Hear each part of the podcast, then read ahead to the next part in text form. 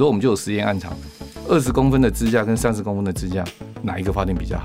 嗯，哦，你的倾斜角八度比较好，还是十度比较，还是五度比较好？嗯，好，那你南面的时候可能架高二十三度，可能比二十度才是最好的。可是你北面就不一样了啊，这个都是经过资料的比对之后去做出来的一些呃建议。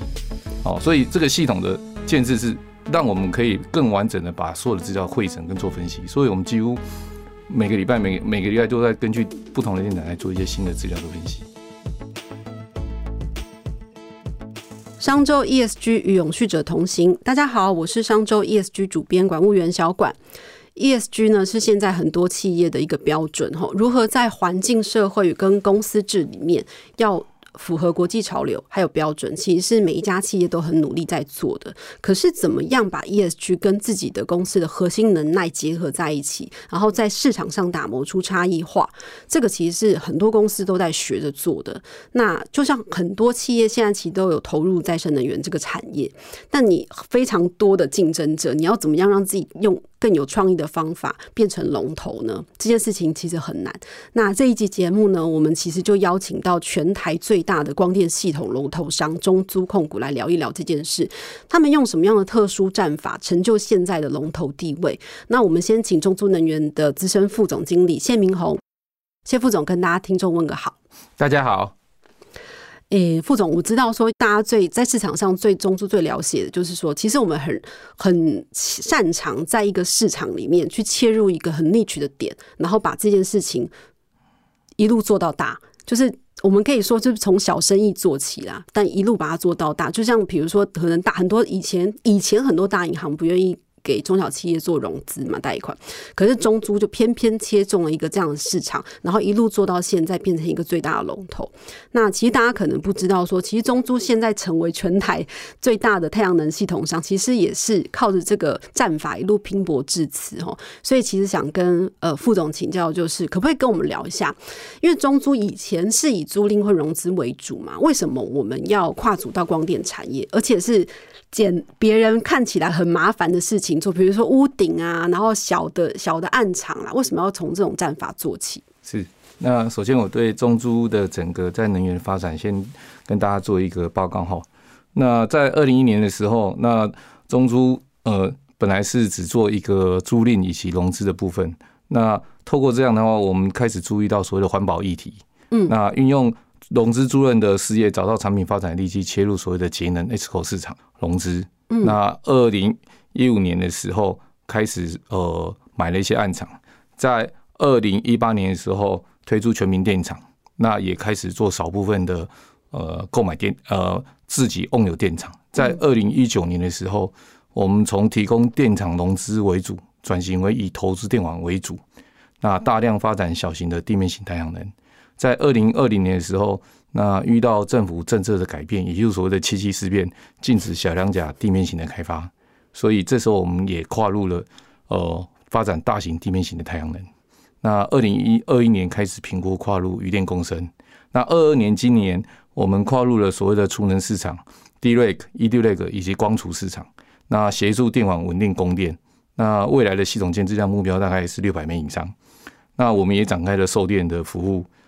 今年也签下了两家上市公司，那未来也将发展多元绿能，像地热啦、小水利啊、沼气啊，这个都是我们在评估的范围内。那中珠本身的文化跟价值就是做别人不做的，整合别人觉得麻烦的利基市场，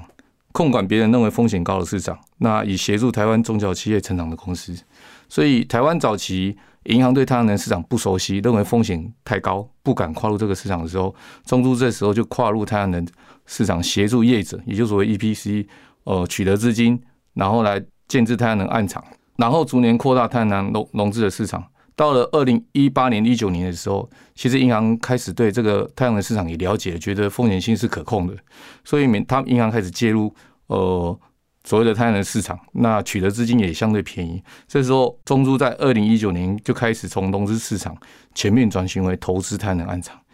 这也是今天能够成就三千多个案场的主要原因。我们现在总共三千三千一百六十四个案场，六十四个，我们是全台湾最多最是是是。那整个容量大概是一点零六个 Gigawatt 哦，大概约约等于当一个核电厂。那在这个转型过程当中，首先我们要说服公司从内部的融资的控管变成投资的风险控管。这两个差异性就是，前面我只如果只是融资，所有的暗场的管理风险全部由呃 EPC 在承担。嗯，那我转为投资方的时候，所有的暗场管理绩效、发电绩效，全部我要自己去学习，自己去承担。等于是完全不同的 know how。是是，所以中珠本身是金融起家的，它没有具备到工程的专业背景，所以我们很多新知识、新资讯都必须从一个暗场一个暗场的开始累积经验，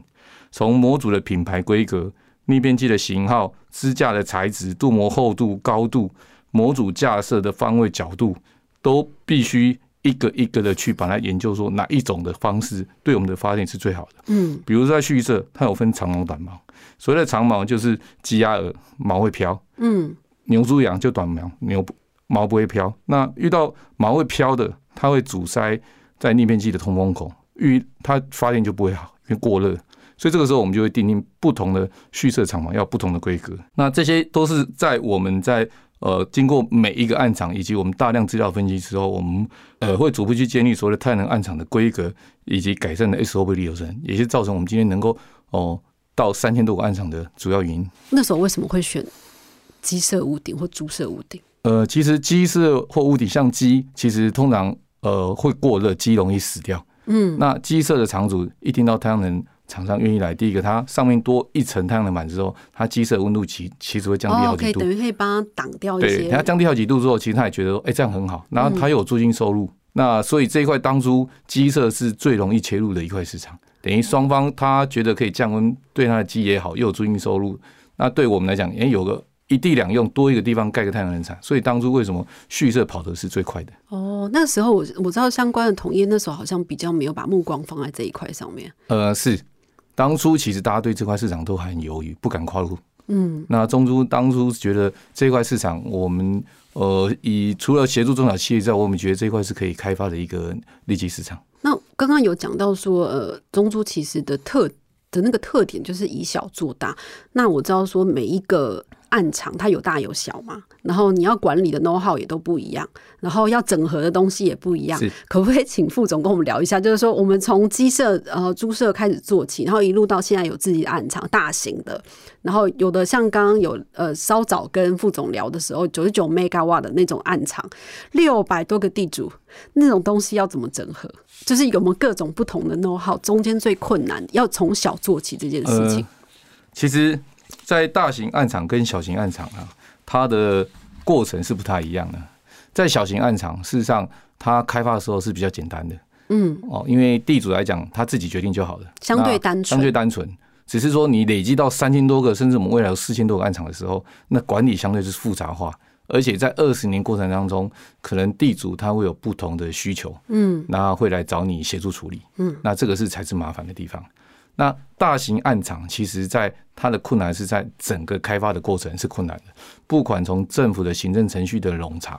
到跟地主以及地方的沟通，以及甚至有时候会有环保议题、环保团人体的沟通，这些东西是困难的。但是它盖好之后，事实上它管理相对是简单的。这两个是完全刚好不一样的地方。那我们在二零二一年，我们跨到所谓的大型地面型暗场这一块是。每一块土地大概从三十公顷到两百公顷不等。嗯，那一大片那么块土地要建设场，一定会有很多行政流程、一些相关的各方团体会跑出来。比如说，我们在这些大型案场的土地开发上，呃，遇到说，哎，你去挖管路的时候，一定会有尘土飞扬。对。那一般如果是台电去挖都没事，那遇到我们去挖，他就来 complain。这时候我们就会去。呃，买洒水车，或是租用洒水车，增加洒水的次数，让这个泥土不要飞扬。那比如说遇到养殖渔民，呃，说我们养乌鱼的时候，我们在打基桩的时候，基桩其实地底是会震动的，嗯，震动会影响乌鱼的食欲，吃不下东西。他说这样影响会养殖。那这时候我们就跟协商好，那我们等他十二月收籽要采收乌鱼籽的时候，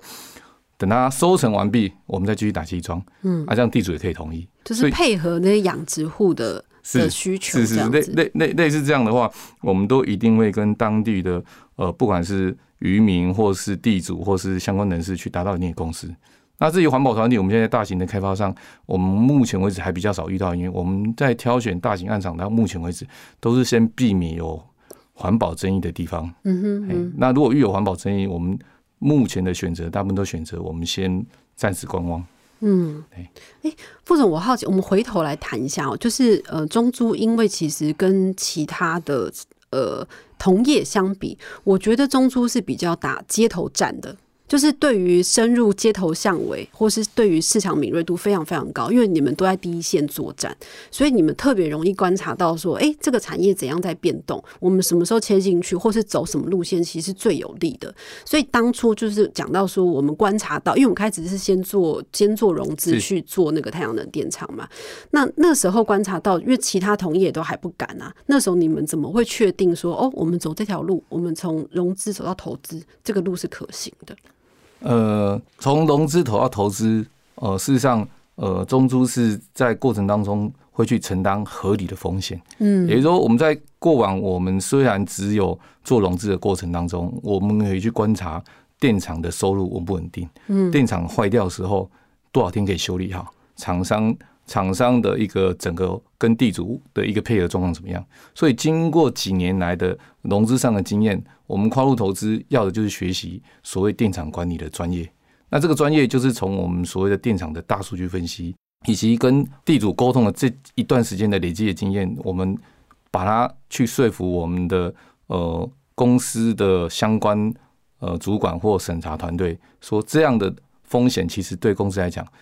并不会比较高，甚至它是更有把握的。你融资可能你只做五年七年，按场期日你就还给。一批建制厂商你投资二十年，这个暗场都是我们的稳定收益。对啊，只要这个东西我们都很清楚，审查需要的资料的风险，我们都可以把你交代的清清楚。比如说 inverter 坏掉怎么办？你要选用哪一种 inverter？呃，可以符合市场的需求，这个我们都一一的都可以答出来。所以审查对这个风险，他就觉得，哎，业务对这个市场是了解非常清楚的，所以他们也觉得说，那可以往这步一步一步的走看看。所以其实大家可以听得出来，就是说中珠之所以敢走的比别人快，其实就是因为他们长期在地面，我们应该是说街头站的那个铺的那个消息线索回报、回情报收集非常能力非常好，然后从中过程中去做学习。那像刚呃副总也。有讲到是说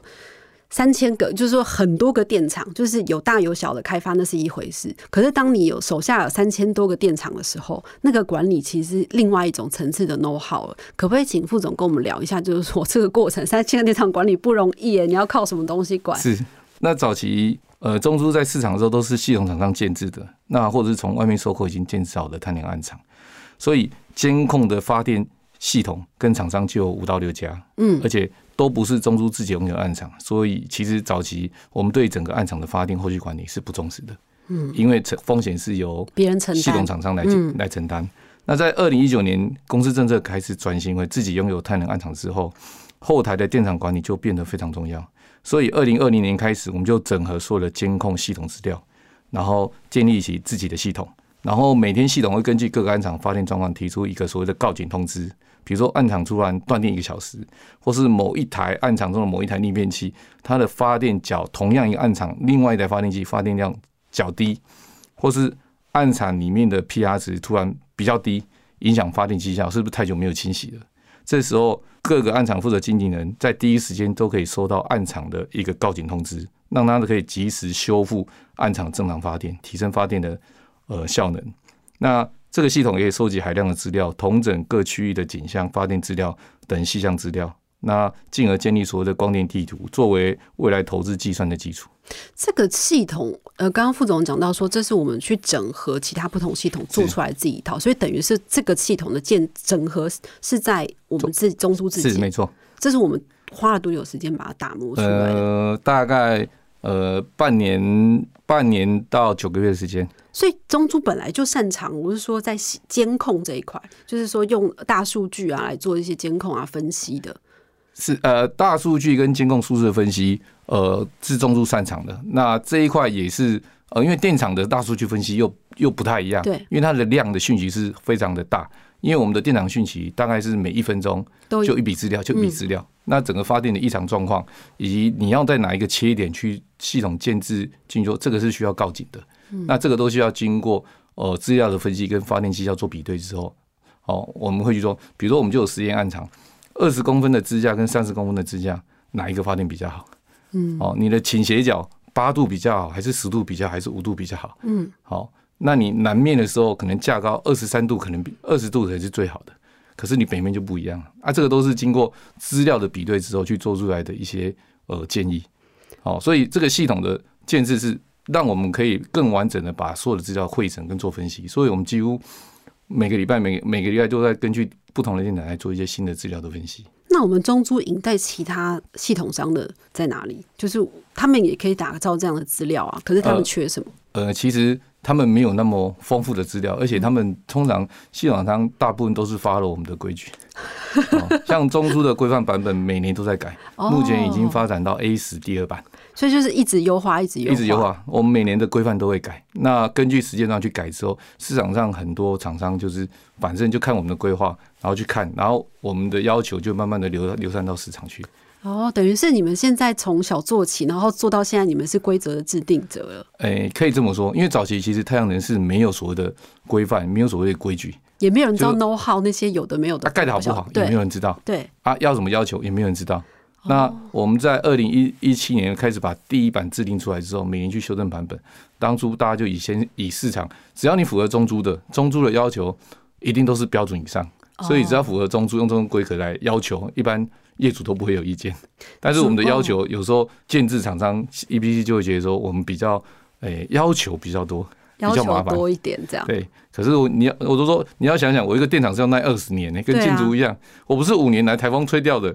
我就让他我就让他说，哎，吹掉再盖，那都是成本跟发电上的损失。所以细到说，刚刚副总讲说，那个太阳能板在南边可能要几度啊，什么角度啊，那些都那些全部都是我们掌握的 know how。可是你们不怕说，你们 know how 这样流出去之后，大家都知道怎么做？我觉得这个是呃，可以让台湾的太阳能市场更健全，大家针对整个市场发展更好啊。比如说我举个例子，在二零一六年，呃，应该是苏迪勒台风来的时候，那时候台湾先走把太阳能板掀掉一大部分啊，那时候寿险公司赔得很惨，对，所以这种隔年。保费就涨一倍，嗯，啊，大家就开始哇哇叫了，哦，那但是随着这几年，哎，因为没有台风，所以保费率又开始往下修，嗯，那从那一次之后，我们去研究太阳板为什么会飞掉，是框的问题，还是你锁固点的问题，嗯，然后后来我们就要求锁固点一定要改为八个锁固点，以前锁固点可能只有四个或六个，所以从那时候我们制定的规范就是我的锁固点一定要八个，上面锁四个，下面锁四个，哦。所以是从那种哪一个东西锁锁几个，这些都是你们规范出来的。是哦，所以现在大家也知道说，你的电厂有没有按照中中租的规范走？如果没有的话，抱歉，你再重来一次这样。哎，如果遇到不要求或不懂的地主或业者，他当然不会要求，不会这么要求。可是如果懂得是说，至少要以我们的规范为标准。从呃，我们二零一五开始走走走走到现在啊，那因为现在大家都部分习惯是说二十年保证的时候，那是因为我们把电拿去卖给台电嘛。那现在那个价格怎么样？是绿电的价格？呃，台电的价格在过去几年趸售费率的情况下，它是逐年往下滑的。嗯，那其实这也是趋势。对。那除了呃，今年因为去年整个原物料大涨，涨了大概三四十个 percent，所以它今年稍微有往上调。嗯，不然它未来趋势还是每年会固定往下调。那它会调到一个交叉点之后，大家就不想去卖给台电了，因为会有一个交叉点，大家就想去卖绿电。所以现在绿电在今年开始，台湾开始呃很热。嗯，那绿电热的原因大概有好几种，因为购买绿电，一个是政府的用电大户，嗯，一个是所谓走要走 R 一百，嗯，或者是零碳排的厂商，或者是为供应链的压力，像 Apple、Google 都要求厂商哦要呃未来的零碳排走，嗯，哦这个都是呃目前的一个趋势。那呃像中珠本身也。在二零五零年预估要达到呃 R 一百或是精灵碳排，但精灵碳排要求又比 R 一百更高。嗯，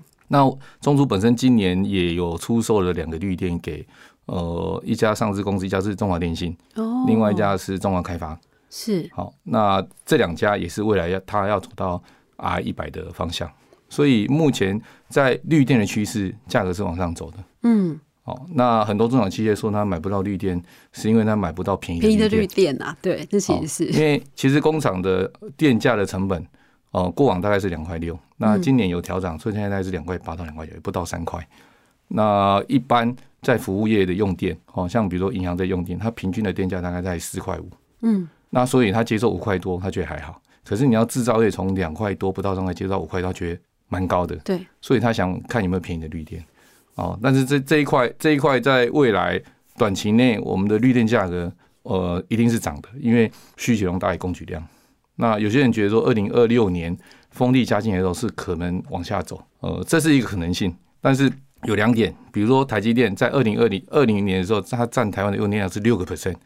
那随着技术的增加，当它跨到二纳米，到二零二五年的时候，它预估占台湾用电量的百分之十二点五。嗯，等于是它占的比例又更高了，很可怕。哦，所以再来就是在二零二三年十月，欧洲开始要实施所谓碳关税，也就是 C ban。这时候要求所有厂商，你的货进去欧洲的时候，你要检视你发生的产生了多少碳排，然后要课征你碳关税。你如果不在台湾买绿电凭证，你就要去缴碳关税，嗯，那这都会造成这短期内供给需求量一定会暴增，所以二零二零年风力加进来的时候，到底会不会造成绿电价格的下降？这个还是有一些呃不确定性。所以其实就目前市场上看供需来说，现在就已经觉得供供应量不足了嘛。就虽然说到时候刚刚副总有讲到说，虽然风力发电也会加进来，可是那个买的那个速度也是很快啊，大家抢很快哎。呃，是。那目前其实大家抢，现在就是主要是其实还是价两个一个大企业来讲，它是价格的问题，你要用多少钱买？嗯，哦，有人出五块，有人出五块二。那以今年二零二零二二年今年来讲，年初的价格大概介于五块到五块二每一度。嗯，那到下半年每一度的价格大概现在介于五块五到六块之间，所以不停的往上走。今年是往上涨的，那预估明年也是应该会往上涨，因为因为大家的压力会越来越大。对。而且能源的状况，我们看欧洲就知道说，他们现在价格很不稳定嘛，一直往上飙，所以到时候我们中珠应该是后市非常看好。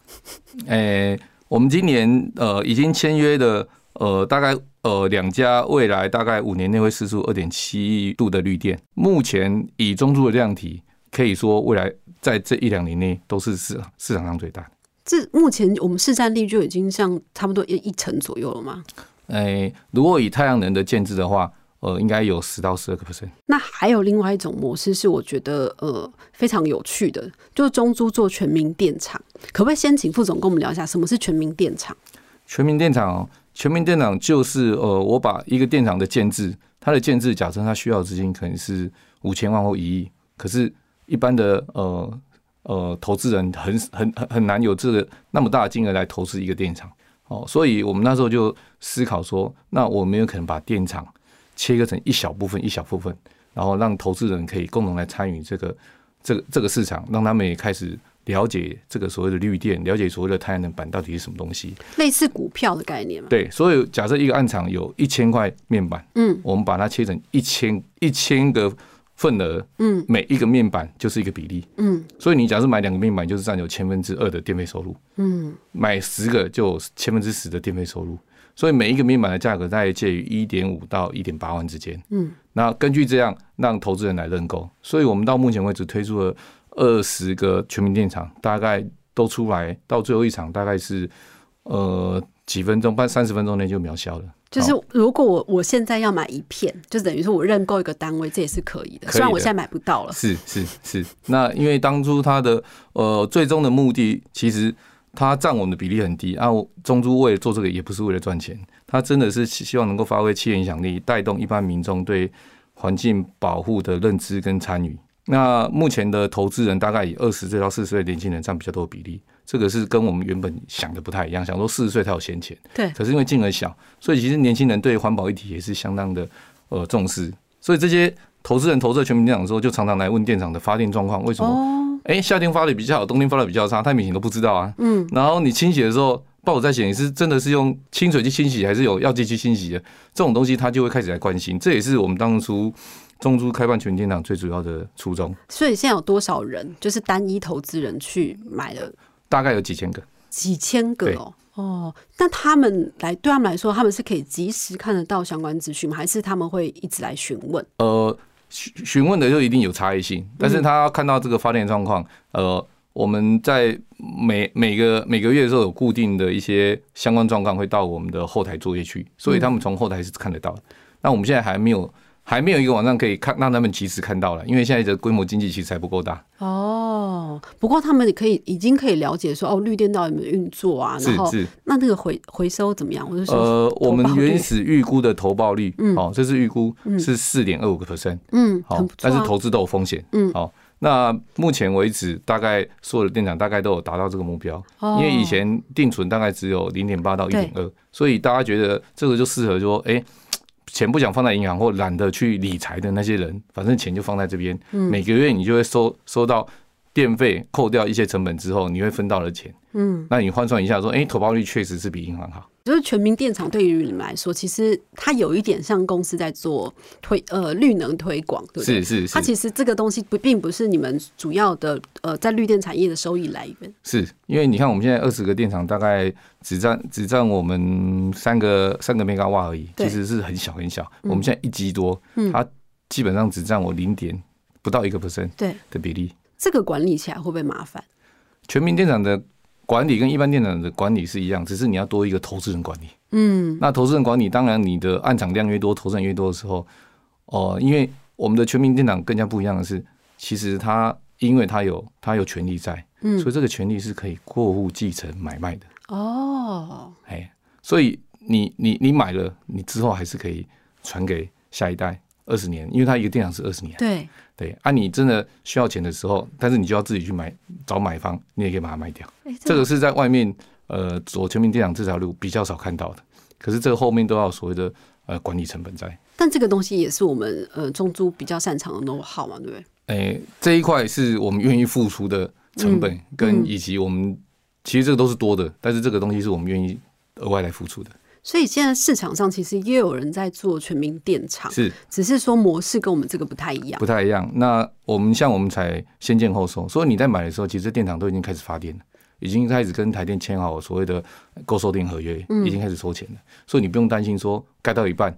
电厂盖不起来怎么办。那以中柱来讲，管理这个电厂，我们有三千多个暗厂，我管理一两个电厂，对我们来讲是小 case。嗯，那另外一个以中珠的近几年的整个发展状况，事实上它要维持二十年的永续经营，绝对不是问题。对。但是你在投资其他案场的时候，你总要考虑到你是不是二十年都能够拿到这个投报率。虽然它的投报率可能比较高，但是是不是二十年你都拿得到，这可能是另外要考虑的。先建后售就是不是卖预售屋的概念呐、不是对就是我们盖好以后才卖的。是那我好奇的是说，先建后，就是说我们现在就是分给这么多人，这个对你们的好处是什么？其实真的就是就是鼓励全民来参与了解这个绿能市场。其实对中珠的获利或中珠的整个整个的帮忙，其实是获利的帮忙是没有的。但是对整个产业来说是有帮助的。对对产业产业是健康的，对呃鼓励群众来参与是 OK 的。那对于其他，就是像市面上也有一些人在做全民电厂，可是那个我我记得那个份额还是很小，就是不是那么多人在推嘛。是您觉得说这当中的困难是什么？就是说可能要多多一些像您刚刚讲的投资人管理成本呃，其实他们那些有些是不能过户继承买卖的，哦，就是你买了就买了，就，不能不能那让。那中间很多都是因为他大概盖盖电厂需要资金，可是他又没有办法从银行那边取得那么多资金，所以他希望投资大众先进来给他钱，那拿这些钱就去把电厂盖好。就是预购屋的概念，去就是预购。是哦，懂。当初我们要推全民电厂的时候的那个时候，起心动念就是觉得说让更多人参与是这件事情。是那因为中租是一个控股嘛，然后其他非常多的事业，是，呃，我们多了一个中租能源，它对于我们整个组织来说有没有什么改变，或是说呃，员工他知道说，哎、我们我们的集团也来做一个这样绿能产业的事业哦，是不是大家有什么转变？呃，第一个就是它对于整个集团在未来呃面临 ESG 的问题，相对来讲，它是很容易自己就处理掉的。嗯他不用担心它买不到绿电，它也不用担心呃银行说银行说，哎、你有没有根据现在世界潮流，你要去跨这一块？我们就直接 own 了那么多电厂了。嗯好、这个是呃对外的。那对内的部分，我们开始深入成为持续的成为市场龙头之后，其实公司也是在思考说，其实像这个我们不是本业的东西，其实我们都可以把它做的那么好。嗯，我们没有工程背景，我们就去发展它。对事实上，这对于公司未来在发展一些呃新事业，或是发展一些海外市场的时候，其实我们可以去有更大的一些想象空间。哦，这对员工来说，或是对整个组织上下来说，其实会蛮激励的。是。想说我们跨足一个全新的事业，是然后现在做到龙头，是。然后我们现在还打算做，比如说呃电网的部分，就不只是发电房了，是。就我们还想要做是有电网，然后储能这些都有想法的。就是我们从最早的节能到发电，到售电，嗯，到储能，那甚至未来的所谓的区域电网，那区域电网未来可能变电力公司，这都是有想象的空间可以走。那我也好奇一问哦，就是说现在台南 最近台南有一些光电的争议嘛？我知道鱼电共生在我们的整个呃光电事业产业里面，好像分分量比较少。诶、明年开始会增加，你们不担心，就是说到时候有一些争议跑出来？诶、不担心，因为到目前为止，我们在大型案场的沟通跟建制过程当中，相对来讲，我们的争议算是比较少的。嗯那我们也愿意妥协，嗯也愿意跟地方做良善的沟通，嗯然后该让步的我们会让步。比如说，你觉得这个什么时候开始开始开始打开始打基桩，我们也同意。比如说，你觉得要退缩，那我们就来谈怎么退缩。好、就是说，基于大家合合则两利的情况下，嗯那怎样来达到这个共识？其实像环保团体现在也比较容比以前容易沟通，那嗯大家也在谈所谓的生态补偿的概念。对，生态补偿概念搞不好对环保是更好的。嗯比如说早期在彰化的伟能的一个暗场，哦，那个暗场当初哦，大家觉得说，呃，鸟会减少，嗯结果它盖了退缩，退缩后好像剩下大概四十几枚吧。嗯就现在经过一两年后，东海大学的一个贺教授他观察之后发现鸟变多了，嗯，为什么你知道？哦我们去现场看，鸟就爬在光电板上面，那个湖那个本来那个志红池很大，那它会不到中间，它现在就可以在光电板上歇休息，休憩，然后可以休憩版。吃的地方更远，嗯，所以反而鸟变多了，没有变少。这个是跟我们当初的想象说，我光电板盖的时候鸟会变少，对其实没有。根据目前的报告出来，鸟是变多的。哎，这个这种报告应该要多多让大家知道一下。对对对，比如说苗栗的石虎议题，我们现在开发的地点，我们就先避开所谓的石虎的保护区。嗯那